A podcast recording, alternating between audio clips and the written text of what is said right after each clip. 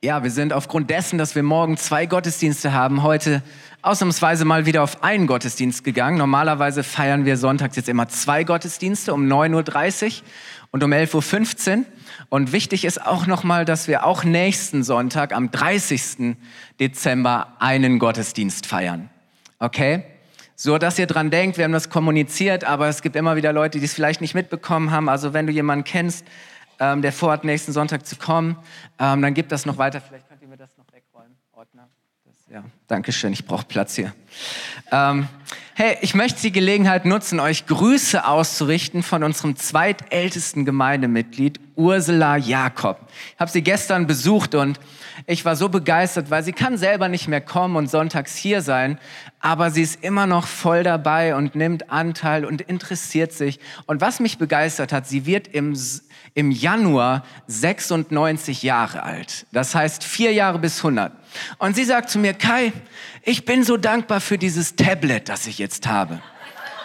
Das ist so ein Segen, weil schau mal hier und sie nimmt, reich mir mal mein Tablet und sie öffnet das und dann öffnet sie YouTube-App und sagt, schau mal hier, Kai, kann ich all eure Predigten mir anschauen? Und ich habe gedacht, wie genial, eine 96, bald 96-jährige Frau. Und sie schaut sich jede Predigt an und ist total verbunden. Und mich hat das begeistert, weil sie ist schon alt, aber doch so jung und frisch. Und ich habe einfach ein bisschen Zeit mit ihr verbracht und war hinterher so ermutigt, weil ihr Glaube und ihre Beziehung zu Gott ist noch so lebendig und inspirierend. Und ich habe gedacht, wow, hey, das hat nichts mit dem Alter zu tun. Und ich habe gedacht, wie cool, weil sicherlich wird sie nächste Woche auch diesen Gottesdienst sich auf YouTube anschauen, wenn wir sie mal begrüßen, oder? Also, Ursula, wir begrüßen dich ganz herzlich.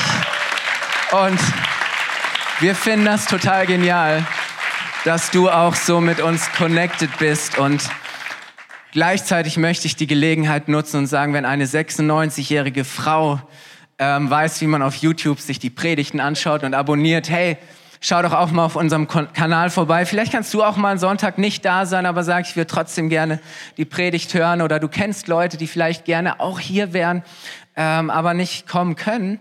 Ähm, teil das einfach mit ihnen, gib das weiter, weil ich bin immer wieder erstaunt, wie viele Leute auch ähm, darüber ähm, so mit unterwegs sind. Heute beenden wir unsere Predigtserie, die wir genannt haben, Unperfekte Weihnachten. Weil ich weiß nicht, wie es dir geht, aber wir wünschen uns, dass Weihnachten friedlich ist, besinnlich, romantisch, so heilig oder die heilige Nacht, so die heilige, vollkommene, perfekte Nacht, diese Zeit, und wir verbinden damit oft den Wunsch nach der heilen Welt oder wir denken, es muss doch irgendwie auch anders sein. Und dabei zeigt die Geburt von Jesus auch damals und die Umstände, in die Jesus hineingekommen ist, dass es alles andere als perfekt gewesen ist. Dass es nicht die perfekte Weihnachtsgeschichte war. Ähm, das sieht vielleicht heute so aus, aber Gott kommt ganz anders als erwartet. Auf unerwartete Weise. Er kommt wir haben es gehört an den letzten Sonntagen, in eine unperfekte, wie Mike gesagt hat, in eine verkorkste Familie hinein. Er kommt in, in, eine, in unperfekte Umstände, in, in unperfekte Situationen hinein. Er kommt an einem unbedeutenden Ort namens Bethlehem zur Welt. Das war nicht der Hotspot der damaligen Zeit, das war Jerusalem. Bethlehem war ein unbekanntes, unbedeutendes Dorf. Und heute soll es darum gehen, dass auch die Gäste, die Menschen, die damals zuerst kamen, um Jesus willkommen zu heißen, nicht die perfekten Gäste gewesen sind. Heute geht es um unperfekte Gäste. Und ich weiß nicht, wie es dir geht, wenn du ein besonderes Ereignis feierst, vielleicht dein Geburtstag oder Hochzeit oder ein besonderes Jubiläum, dann machst du dir als allererstes wahrscheinlich Gedanken, wen lade ich ein? Und dann setzt du dich vielleicht mal hin und schreibst eine Gästeliste und sagst, okay, je nachdem, äh, wo ich feiere, welche Location ich habe, kann ich so und so viele Leute einladen oder für so und so viele Leute reicht mein Budget, wie auch immer. Und dann schreibst du eine Gästeliste und normalerweise stehen auf dieser Liste nur Leute, die du auch unbedingt dabei haben möchtest, oder? Die dir vielleicht besonders nahe stehen, die du, die du schätzt und die du achtest. Und ähm, dann lädst du diese Leute ein und freust dich darüber, dass sie deine Gäste sind und diesen besonderen Moment, dieses Ereignis mit dir teilen. Aber ich weiß nicht, wie es dir geht, das ist gar nicht immer so einfach, oder? Wen du einlädst und wen du nicht einlädst. Weil manchmal sind doch vielleicht, hat man das Gefühl, da sind gewisse Zwänge da oder gewisse Erwartungshaltung da. Also den muss ich einladen. Eigentlich habe ich ihn nicht so gern dabei, aber gut, da sind gewisse Erwartungshaltungen da oder du denkst, ah, wenn ich die Person nicht einlade, die hat mich eingeladen und was denkt die? Und manchmal kann das so ein Politikum sein und vielleicht ging es dir auch schon mal selber so, dass du total enttäuscht warst, weil du eben nicht auf der Party eingeladen gewesen bist. Wem von euch ging es schon mal so? Eine Party, auf der du gern gewesen wärst, aber du warst nicht eingeladen. Doch einige, ich teile den Schmerz. Nein. Das Gute als Pastor ist, man wird ganz oft eingeladen, oder? Weil die Leute immer meinen, sie müssen den Pastor einladen. Also wir sind auf ganz vielen Feiern eingeladen. Ähm, aber es ist gar nicht immer so einfach, wen man einlädt und wen man nicht und wer die Gäste sind. Und die Frage ist doch, wenn Gott hier auf der Erde eine Babyparty schmeißt, und seinen Sohn Jesus auf dieser Welt willkommen heißt, wer sind denn die Leute, die kommen? Wer sind die Gäste? Wer sind die, die persönlich von Gott eingeladen werden, dabei zu sein? Und die die Ersten sind, die Jesus hier willkommen heißen auf der Erde. Wen würde man denn erwarten? Ich würde zum Beispiel erwarten, ähm, dass Freunde und Familie da sind, oder? So, so dieser intime, enge Kreis, Freunde, Familie. Vielleicht würde man erwarten, okay, er ist der neue König, der Herrscher Israels. Das waren die Voraussagen, dass die Elite des Landes, die, die, die Führer und, und die Könige und die Herrscher kommen, oder? Man würde vielleicht erwarten, okay, er ist der von Gott gesandte, der religiöse Führer und Leiter, auch dass einfach die religiösen Leiter da sind, besonders ehrbare und fromme und, und ähm, qualifizierte Menschen. Das Interessante ist, in den vier Berichten im Neuen Testament über das Leben von Jesus, Matthäus, Markus, Lukas und Johannes, lesen wir von keiner dieser Personen, dass sie da sind. Vielleicht waren sie da, aber es ist nichts davon geschrieben. Wer waren denn die ersten Gäste, die die kamen? Die ersten sind die Hirten. Und wir haben heute so ein romantisches Bild und eine Vorstellung von Hirten, aber damals waren Hirten Männer, die einen schlechten Ruf hatten.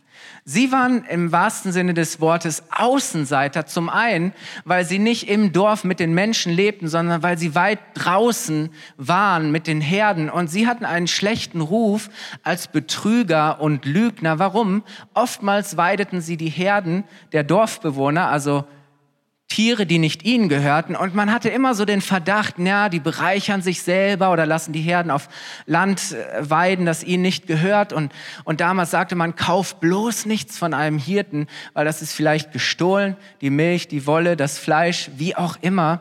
Und deshalb waren Hirten tatsächlich damals nicht vor Gericht als Zeugen zugelassen.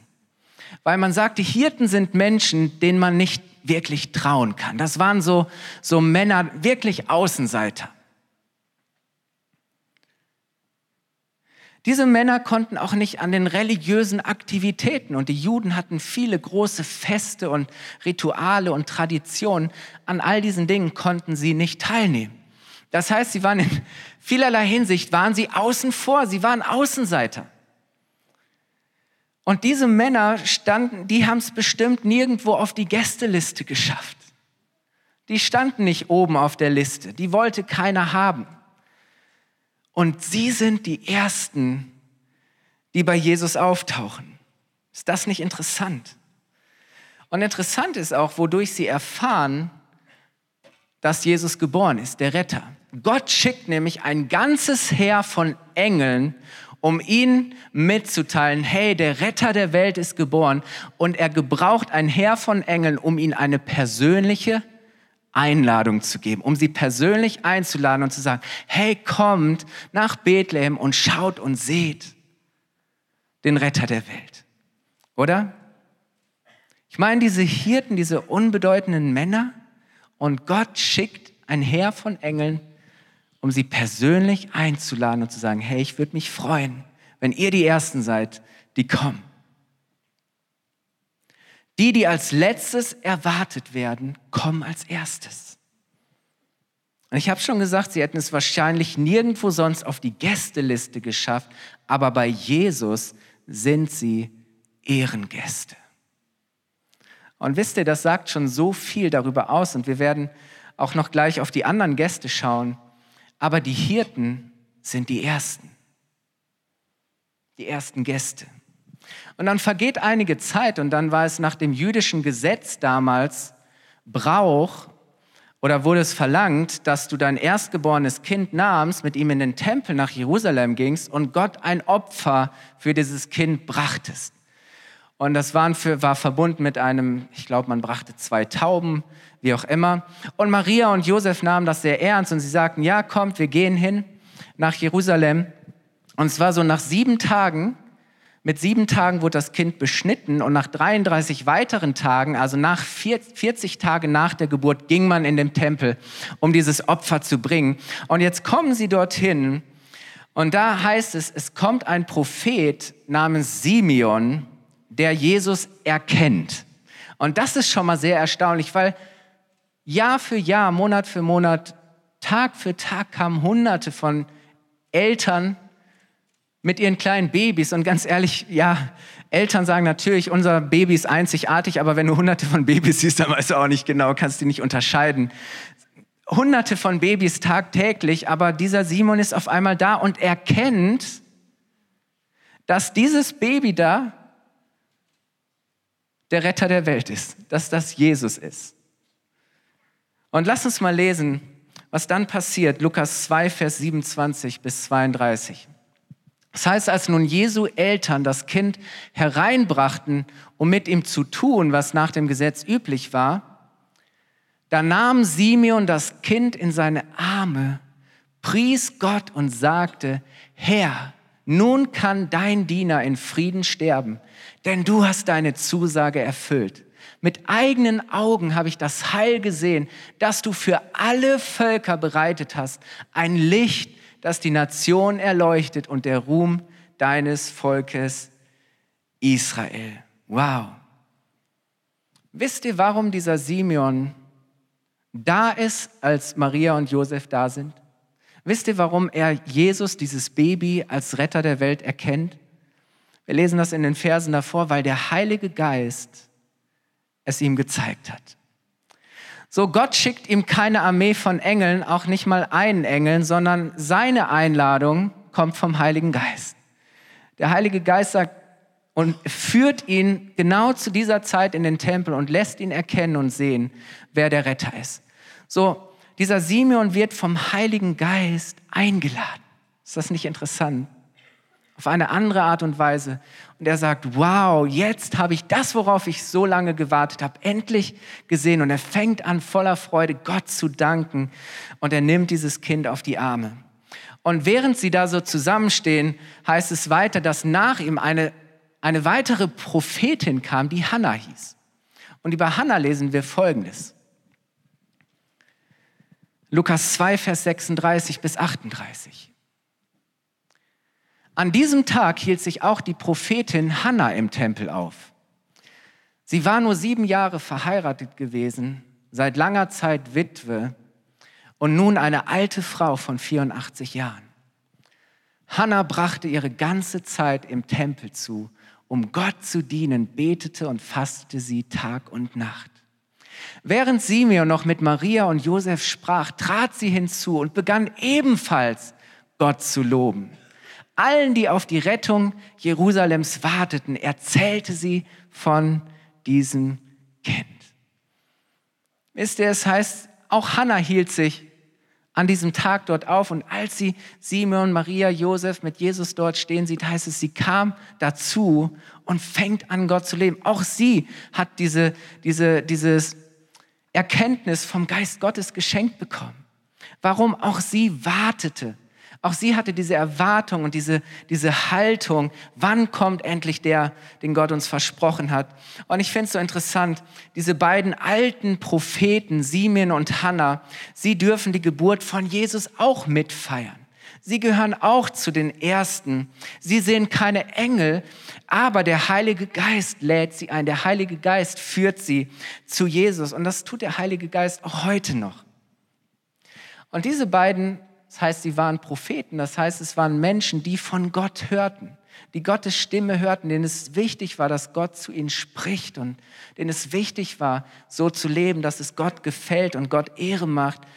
Sie waren fromme Juden, die auf den Retter Israels warteten. Weil damals waren, die, waren sie unter der Herrschaft der Römer und sie wurden unterdrückt und sie warteten darauf, dass der kommt, den Gott versprochen hatte. Aber im Gegensatz zu den frommen Eliten, das waren nämlich damals die Priester, die Pharisäer, die Schriftgelehrten, die Gesetzeslehrer, das waren Menschen, die waren selbstgerecht. Die dachten, wir sind so toll, dass wir es irgendwie zu Gott schaffen. Sie waren stolz. Sie prahlten einfach auch damit, wie toll sie sind und, und wie gottesfürchtig und fromm. Und sie zeigten überall ihre tollen Taten, dass Leute sie bewunderten und sagten, wow, das tolle Leute.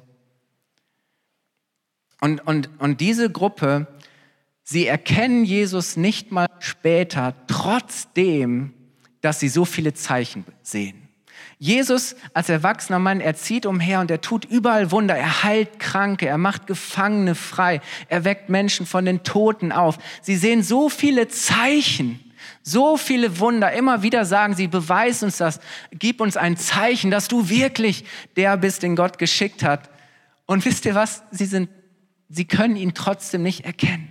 Sie sind nicht bereit, ihn anzunehmen, aufzunehmen, ihm zu glauben.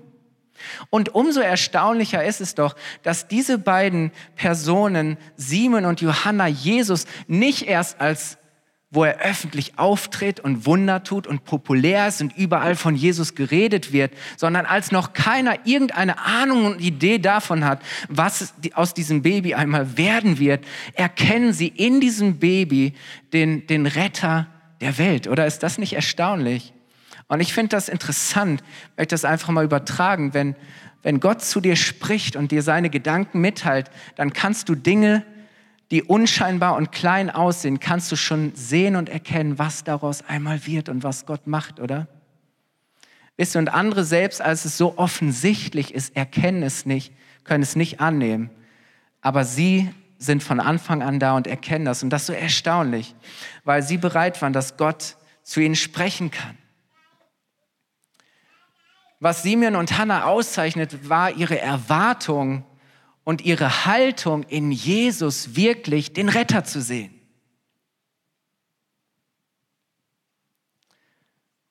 Wisst ihr, und die Hirten am Anfang und dann eben diese Propheten sind nicht zufällig die ersten Gäste, sondern sie repräsentieren, sie stehen für alle, die einen Retter brauchen. Wisst ihr, warum die, die Schreiber diese Personen ausgewählt haben, weil sie sagten, hey, die stehen repräsentativ für alle, die bereit sind, Jesus als ihren Retter anzunehmen, die einen Retter brauchen, die demütig sind, die einfach Erwartung, ihre Erwartung an Gott richten. Sie waren Menschen, die klein genug waren, um Jesus groß zu machen. Sie waren klein genug, um Jesus groß zu machen. Sie waren klein genug, um Jesus groß zu machen. Und spannend sind dann auch die nächsten Gäste. Und das sind dann auch schon die letzten, von denen wir in der Bibel lesen. Und lass uns mal einsteigen, Matthäus 2, Vers 1 bis 2 und Vers 10 bis 11. Wir lesen nur Auszüge. Aber da heißt es, bald nach seiner Geburt, werden einige Wochen, Monate, vielleicht irgendwo ein, zwei Jahre vergangen sein. Bald nach seiner Geburt kamen Sterndeuter aus dem Osten nach Jerusalem und fragten, wo finden wir den neugeborenen König der Juden? Wir haben seinen Stern aufgehen sehen und sind gekommen, um uns vor ihm niederzuwerfen. Als sie den Stern sahen, kam eine große Freude über sie. Sie gingen in das Haus, also in Bethlehem und fanden das Kind mit seiner Mutter Maria. Da warfen sie sich vor ihm zu Boden und ehrten es als König. Und ehrten es als König. Wisst ihr, was interessant ist? Wir haben vier Berichte von Jesus, wir nennen die Evangelien, vier Evangelium, Evangelien. Und nur bei Matthäus kommen diese Männer vor. Du findest sie weder bei Markus noch bei Lukas noch bei Johannes. Nur bei Matthäus findest du diese Männer. Lukas hat nur die Hirten und die Propheten, die zwei, von denen wir eben gehört haben. Und Markus und Johannes haben weder die Hirten noch die Propheten noch diese Männer. Oder das heißt, Matthäus ist, bei Matthäus sind das die einzigen Gäste. Du findest die Hirten nicht, die Propheten nicht. Und das ist doch schon mal interessant, oder? Matthäus schrieb seinen Bericht an Judenchristen, an sogenannte Judenchristen. Das heißt, Juden, Menschen, die die Erwartung hatten, dass Gott kommt, die an den Gott Israels glaubten, aber dann später, nachdem Jesus dann gestorben und auferstanden in den Himmel gefahren ist, später Christen geworden sind. Warum? Weil sie Jesus als Retter angenommen haben weil sie anfingen, Christus zu glauben und nachzufolgen. Das heißt, er schreibt an Juden, die Christen geworden sind. Und die Juden waren davon überzeugt, dass der Retter nur für sie, also die Juden, für Israel kommt. Und aus ihrer Sicht damals konnten Heiden, Gottlose und, und, und sie sprachen nicht, oft nicht von Heiden, sondern sie sprachen, wir sind das Volk Gottes und alle anderen sind die Nation. Alle anderen sind die Völker. So, aber der Gott Israels ist der wahre Gott, er ist unser Gott. Und, und für sie war es, in ihrem Denken war es unmöglich, dass die Völker und Nationen, dass die anderen zu Gott kommen können. Und indem Matthäus jetzt hier auf einmal tauchen diese Männer ähm, bei ihm auf und es ist interessant, dass wir heute nicht genau wissen, wer waren überhaupt diese Männer. Es haben sich über die Jahrhunderte ganz viele ähm, Traditionen und Legenden entwickelt. So, wir lesen in der Bibel nichts von irgendwelchen Namen. Wir lesen nicht mal davon, dass es drei Männer waren. Das wird abgeleitet aus den drei Geschenken, die sie mitbringen. Ähm, aber es heißt, in vielen Übersetzungen findest du auch unterschiedliche Formulierungen. Hier ist es Sterndeuter. Sterndeuter, in anderen Übersetzungen heißt es Weise also weise Männer, Gelehrte, in manchen Übersetzungen heißt es Magier oder Astrologen, Astronomen.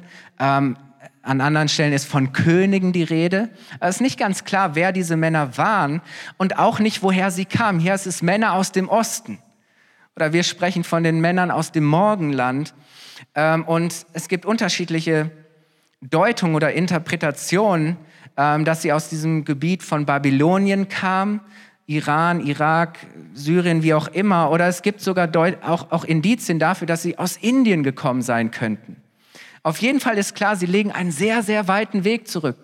Wahrscheinlich sind sie über 1000 Kilometer auf ihren Kamelen gereist von dort, woher sie kommen, nach Jerusalem und dann Bethlehem. Das heißt, sie werden über zwei Monate lang Tag und Nacht unterwegs gewesen sein um dieses Baby zu besuchen. Das ist schon verrückt. Oder stell dir vor, ich meine, wir stören schon, wenn wir mit dem Auto einen Tag in den Urlaub fahren müssen. Aber sie sind zwei Monate lang auf Kamelen durch die Wüste unterwegs. Das ist schon verrückt. Und wisst ihr, das Interessante ist ja auch, woher erfahren diese Männer, die so weit weg sind vom Ort des Entsche äh, Geschehens, die so weit entfernt sind, woher erfahren sie das und, und was um alles in der Welt bringt sie dazu, dass sie 1000 Kilometer reisen, um dieses Baby zu verehren? Gott schickt ihnen keine Engel, Gott schickt ihnen auch keine Einladung durch den Heiligen Geist, sondern Gott schreibt die Einladung für sie in die Sterne. Gott schreibt ihnen eine Einladung in den Himmel. Weil diese Männer waren kundig darin, die Sterne zu deuten. Sie waren Astronomen, Astrologen, wie auch immer, eine Mischung aus beidem. Und, und das, was sie dort sehen, die, die Zeichen am Himmel, das war für sie wie eine Schrift, die sie lesen konnten. Und da steht diese Einladung, dieser Retter der Welt wird geboren da und da. Und sie folgen diesem Stern, sie folgen der Einladung und sie werden dorthin geführt, Jesus zu begrüßen. Wie erstaunlich. Wisst ihr, Gott formuliert seine Einladung immer so, dass du sie auch verstehen kannst, dass sie persönlich ist. Hey, vielleicht schickt er dem einen Engel, zu dem anderen flüstert der Heilige Geist. Gott schenkt uns Zeichen. Seine Einladungen kommen auf so unterschiedliche Art und Weise, auf unterschiedlichen Wegen. Und obwohl sie am weitesten weg waren, gehören sie zu denen, die schon am Anfang ganz nah dran sind. Und wisst ihr, warum Matthäus sie in seinem Bericht über, über das Leben von Jesus und über die Geburt als einzige Gäste nennt? Weil er eine besondere Motivation hatte. Weil er damit ein ganz klares Statement setzen wollte, nämlich Jesus kam nicht nur für Israel, sondern er kam für die ganze Welt. Jesus kam nicht nur für die Juden, sondern er kam für Menschen aus allen Nationen, Völkern, Kulturen und Sprachen. Das ist sein Statement. Darum lässt er die Hirten weg, lässt er die Propheten weg, darum lesen wir nichts von Familie oder anderen Leuten, sondern er sagt, hey, Jesus ist für alle gekommen. Er ist gekommen für die Nation, für die Völker, für alle Menschen. Diese Männer, diese, wie auch immer, diese Männer repräsentieren die Nationen und Völker. Und, und wisst ihr, so arbeiten die Evangelisten, indem sie einen Bericht schreiben und überlegen, wen lasse ich rein und wen, wen nehme ich rein und wen lasse ich raus. Weil ich deutlich machen will, wer Gott am wichtigsten ist. Und Matthäus will mit seinem Bericht deutlich machen, Jesus kam für dich, er kam für alle. Er kam für Deutschland, er kam für Europa, er kam für Nigeria, er kam für Afrika, er kam sogar für die Oberfranken. Ja, kaum zu glauben, oder? Erstaunlich. Aber wisst ihr, diese Männer kommen, es gibt auch eine interessante Auslegung, ähm, die hat sich dann irgendwann im 6., 7. Jahrhundert irgendwie entwickelt. Damals kannten die, die Menschen nur drei Kontinente, nämlich Afrika, Asien und Europa, dass diese drei Männer ähm, eben die, die, die, die Kontinente repräsentierten. Aber sie repräsentieren und stehen wirklich für die Nation. Und ich möchte das deutlich machen, und das ist so erstaunlich, ähm, dass indem diese Männer kommen, sich eine Prophetie, eine Voraussage der Bibel beginnt zu erfüllen, die im Alten Testament und dann später auch im Neuen Testament am Ende in der Offenbarung getroffen wird. Das heißt, hier passiert live und beginnt etwas, wovon schon hunderte Jahre vorher Propheten gesprochen haben, in diesem Fall David. Und da fängt etwas an, sich zu erfüllen, wovon dann auch die Offenbarung spricht. Und die Offenbarung spricht über die Zukunft, selbst über die Dinge, die noch vor uns liegen. Und ich möchte euch das zeigen. Ähm, David schreibt in Psalm 86, Vers 9 folgendes. Hunderte Jahre bevor Jesus geboren wird, sagt er, alle Völker, die du geschaffen hast, werden kommen und sich vor dir niederwerfen, Herr. Deinen Namen werden sie Ehre erweisen. Macht mal die nächste Folie. Vier Wörter hier. Hier ist die Rede von den Völkern. ist die Rede davon, dass sie kommen, dass sie sich niederwerfen, und dass sie Jesus als den König und Retter der Welt ehren und anbeten werden. Völker kommen, werfen sich nieder und ehren und machen Gott groß. Und jetzt lass uns noch mal schauen, Matthäus 2, der Bericht von diesen Männern. Das heißt, bald nach seiner Geburt kamen Sterndeuter aus dem Osten. Sie stehen für die Völker, die Nationen, die, die weit weg sind.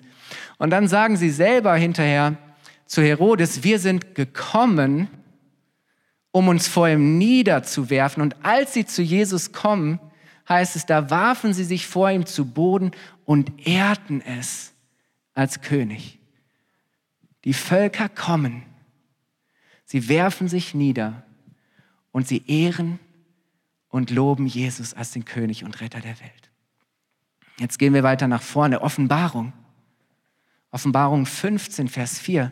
Da ist die Rede davon, was was einmal geschehen wird, wenn Jesus das zweite Mal kommt auf die Erde und alle Menschen ihn sehen werden. Da heißt es, wer sollte deinen Namen nicht ehren? Denn du allein bist heilig. Ja, alle Völker werden kommen und vor dir niederfallen. Warum? Um dich anzubeten. Und auch hier haben wir genau die drei Sachen, diese, diese vier Sachen. Die Völker kommen Sie werfen sich nieder. Sie knien nieder vor dem König und sie machen ihn groß, sie ehren und sie loben ihn. Und alle werden erkennen, dass keiner ist wie er. Was will Matthäus sagen? Jesus ist für alle gekommen. Für alle Völker, für alle Nationen. Und wisst ihr, was mich so begeistert, ähm, dass die Bibel deutlich macht, indem diese drei Männer kamen, fängt das an, sich zu verwirklichen beginnt diese Prophezeiung, diese Voraussage an sich zu erfüllen. Dass wir heute Morgen als Kirche hier zusammen sind, um Gott anzubeten, um Jesus zu feiern, seine Ankunft, ihn anzubeten, ihn groß zu machen, heißt, dass wir auch schon Teil dieser Erfüllung sind, dass wir ein Zeichen und das ein Ausdruck für das sind, was einmal weltweit geschehen wird, wenn alle Menschen ihn erkennen, wenn alle Nationen, Völker kommen niederknien und Jesus anbeten. Und das begeistert mich, oder? Dass wir heute ein Spiegelbild davon sind. Und ich fände es spannend, mal rauszufinden, äh, viele sind verreist, aber wie viele Nationen wir heute Morgen hier vertreten haben. Ich brauche einen Freiwilligen. Ähm, wo ist mein, genau, Flipchart-Stift? Nick, komm doch bitte mal nach vorne. Schau mal, welcher schreibt. Aber ich möchte mal bitte, dass alle sich melden, die nicht in Deutschland geboren sind. Die heißt, dass aus irgendeinem anderen Land kommen. Okay, Maria? Kirgistan? Okay. Ja, alle aufschreiben. Kirgistan? Okay, ich, ich gehe mal gerade. Okay. Where do you guys come from? Nigeria. Nigeria, awesome. Nigeria. Okay, lass uns Nigeria begrüßen. Großartig. Okay, meldet euch. Okay. Where do you come from? Äh, Kamerun. Kamerun, großartig. Wo wird's du gewonnen? Okay, nochmal Kamerun. Chloe, auch Nigeria. Nigeria ist heute gut vertreten hier. Meldet euch nochmal.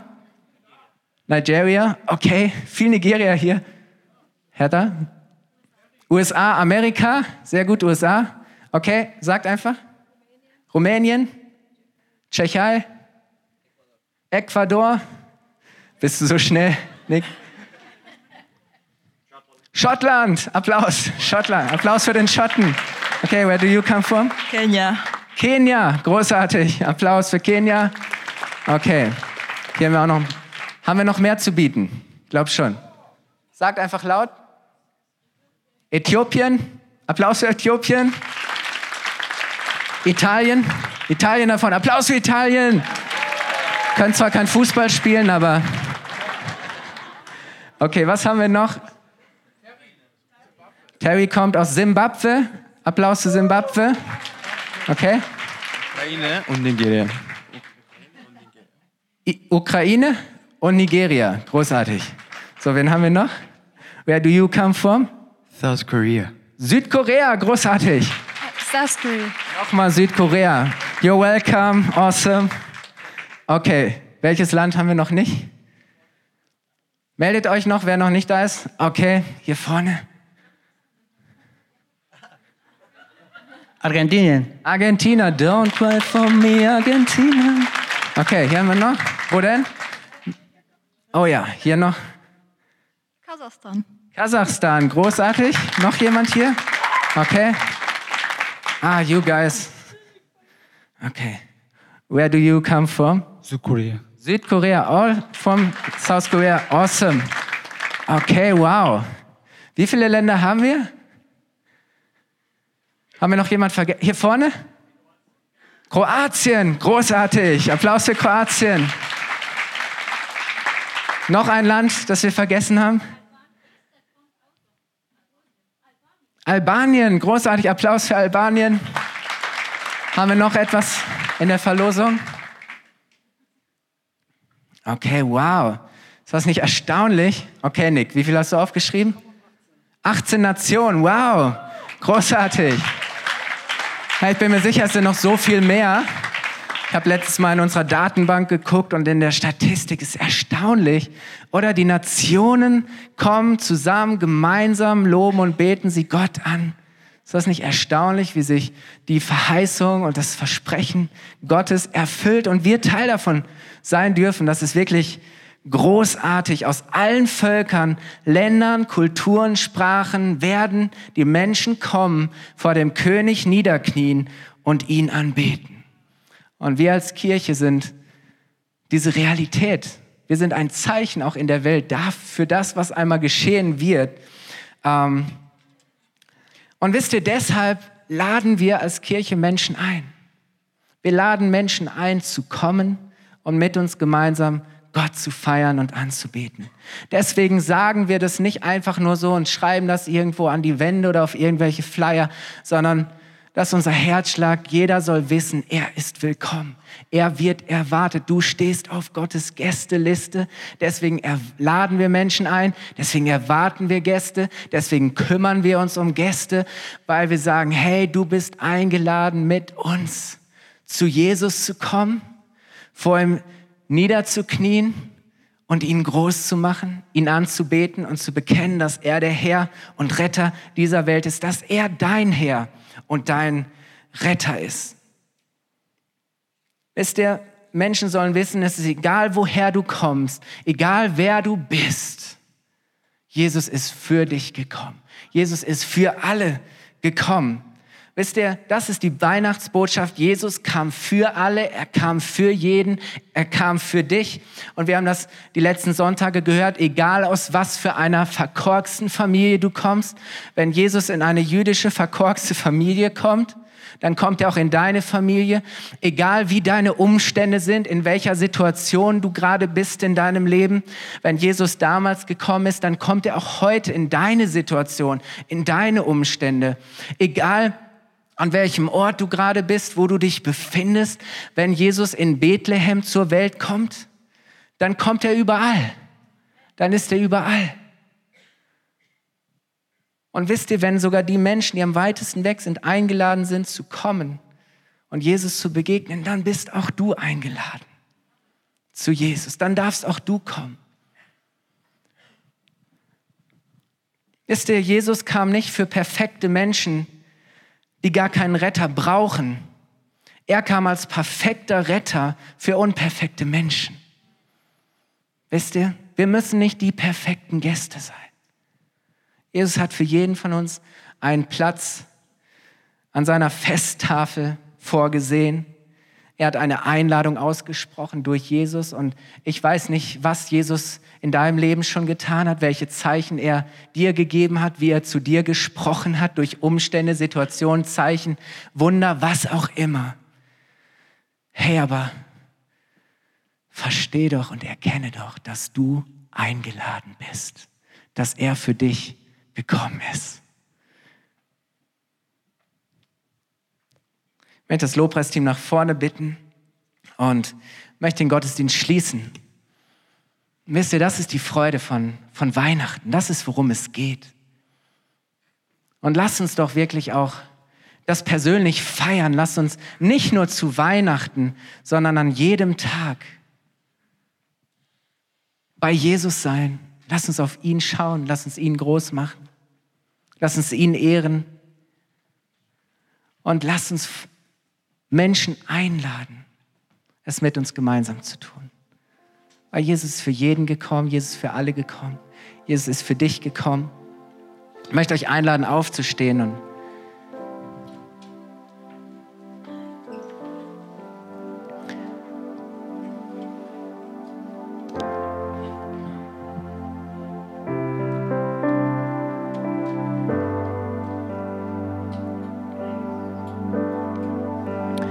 Ich habe am Anfang gesagt, die Menschen, die kamen, waren die Menschen, die klein genug waren, um Jesus groß zu machen. Die nicht selbstgerecht waren, die nicht stolz waren, die nicht geprahlt haben und gesagt haben, ich brauche diesen Jesus nicht, ich brauche keinen Retter, ich brauche keinen, der mir hilft. Sondern die erkannt haben, hey, ich bin unperfekt. Aber die gute Nachricht ist, der perfekte Retter ist gekommen in diese unperfekte Welt, in mein unperfektes Leben, für mich unperfekten Menschen. Und durch ihn hat Gott mir seine Liebe und seine Gnade gezeigt. Dieser Jesus ist gekommen, um all das, was mich von diesem Jesus trennt, was mich von diesem Jesus fernhalten will. Mein Stolz, meine Rebellion, meine Unabhängigkeit, meine Lügen, meine Fehler, meine schlechten Entscheidungen, meine Schuld, wo ich, wo ich anderen Menschen Unrecht getan habe, wo ich, wo ich nichts von Gott wissen wollte, wo Gott mir völlig gleichgültig und egal war, wo ich vielleicht von ihm weggerannt bin, wo ich seine Einladung bekommen habe und genau gewusst habe, dass er zu mir spricht, aber ich bin dieser Einladung nicht nachgekommen. Wo ich ganz genau weiß, Jesus hat auf mich, der Vater wartet auf mich. Aber irgendwas hält mich zurück. Und wisst ihr, Jesus macht deutlich, dass, dass du mit nichts kommen kannst. Jesus kam mit nichts in diese Welt. Und wir müssen einfach nur all das ablegen vor ihm. Wir müssen einfach nur uns klein machen, auf die Knie gehen, uns vor ihm beugen unseren Blick auf ihn richten und sagen, du bist der Retter und du bist der König der Welt. Ich erhebe dich, ich mache dich groß. Und ich lade dich ein, die Augen zuzumachen und ich möchte heute an diesem vierten Advent dir persönlich die Möglichkeit geben, die Einladung, die Jesus dir heute Morgen ein, an, ausspricht, zu ihm zu kommen, anzunehmen. Wenn du heute Morgen hier bist und sagst, hey, Ich habe heute erkannt, wozu ich geschaffen bin. Ich beginne zu verstehen, dass das Größte, was, in meinem, was ich in meinem Leben tun kann, klein vor Jesus zu werden und ihn groß zu machen, ihn einzuladen, wirklich in mein Leben zu kommen, in meine Welt geboren zu werden. Ich möchte das annehmen. Ich möchte Ja sagen zu einer Beziehung mit Jesus. Wenn du heute Morgen hier bist und sagst, ich möchte diese Entscheidung treffen, ich möchte wirklich wahre, echte Weihnachten feiern. Ich möchte wirklich die Ankunft meines Retters, Befreiers und Erlösers feiern. Dann heb doch jetzt gerade kurz deine Hand. Gib mir ein kurzes Zeichen, Dankeschön. Heb kurz deine Hand als ein Zeichen, Dankeschön. Ich möchte alle anderen auch ermutigen, wenn du sagst, hey ja, ich bin schon lange gekommen, aber irgendwas irgendwie drifte ich immer wieder ab oder ich, ich merke so dieses Wunder von Weihnachten. Ich kann darüber nicht mehr so staunen und, und diese Freude ist verloren gegangen. Wir haben heute Morgen dafür gebetet, dass Gott uns eine neue Freude darüber schenkt, dass unser Retter gekommen ist, dass er gekommen ist, um uns zu erlösen. Dann möchte ich dich auch ermutigen, heute Morgen Jesus ganz neu einzuladen und dich ganz neu zu freuen und dafür zu danken und ihn dafür zu loben, dass er für dich gekommen ist als dein Retter. Möchte jetzt beten und dann wollen wir das nochmal gemeinsam singen, dass wir auf den Sohn schauen, oder? Hey, we look to the Son. Wir schauen auf den Sohn, wir richten unseren Blick auf ihn. Jesus, ich danke dir so sehr für diesen Moment. Ich danke dir, Jesus, dass du für alle und für jeden gekommen bist. Jesus, ich danke dir für diese Verheißung, das Versprechen, dass Menschen aus allen Völkern, Nationen, Kulturen und Sprachen kommen und sich um dich versammeln werden, dass sie niederknien werden und dass sie dich groß groß machen und dich preisen und loben werden als den König und Retter dieser Welt, Herr. Und das wollen wir heute Morgen tun. Lass uns unsere Hände erheben. Jesus, ich danke dir für alle ausgestreckten Hände. Wir strecken uns dir entgegen. Herr, wir schauen auf dich, Jesus. Wir schauen auf dieses Kind in der Krippe und wir schauen auf das Kreuz, Jesus. Wir danken dir für das, was du vollbracht hast für uns. Ich danke dir für das, was du getragen hast, was du auf dich genommen hast, um uns frei zu machen von aller Schuld, um all das Trennende weg wegzunehmen, damit wir zu unserem Vater im Himmel zurückkommen können. Jesus, wir loben und wir preisen dich von ganzem Herzen. Wir wollen das jetzt nochmal gemeinsam singen und ich lade dich ein, es voller Freude und Begeisterung zu tun. Lass uns das feiern, dass Jesus in diese Welt gekommen ist. Lass uns diese Freude nicht nur über Weihnachten praktizieren, sondern lass uns jeden Tag die Gelegenheit nutzen, Jesus zu danken, zu sagen, Jesus, wir schauen auf dich. Lass uns morgen zwei geniale Gottesdienste feiern. Lass uns Leute einladen. Lass uns bekennen, Jesus, wir schauen auf dich.